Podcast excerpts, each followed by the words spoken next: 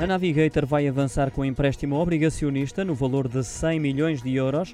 Com maturidade de 5 anos, anunciou a empresa de pasta e papel, liderada por António Redondo, vai ser emitido uh, na próxima semana, mais concretamente no dia 5 de agosto, com o BPI e o CaixaBank a assumirem-se como assessores na estruturação deste empréstimo obrigacionista, tendo tomado firme a totalidade da emissão de 100 milhões de euros.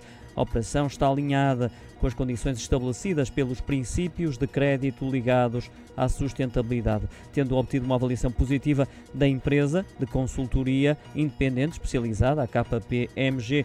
A Navigator diz que esta operação vai contribuir para a extensão da vida média da dívida do grupo, bem como para a redução do custo de financiamento da empresa.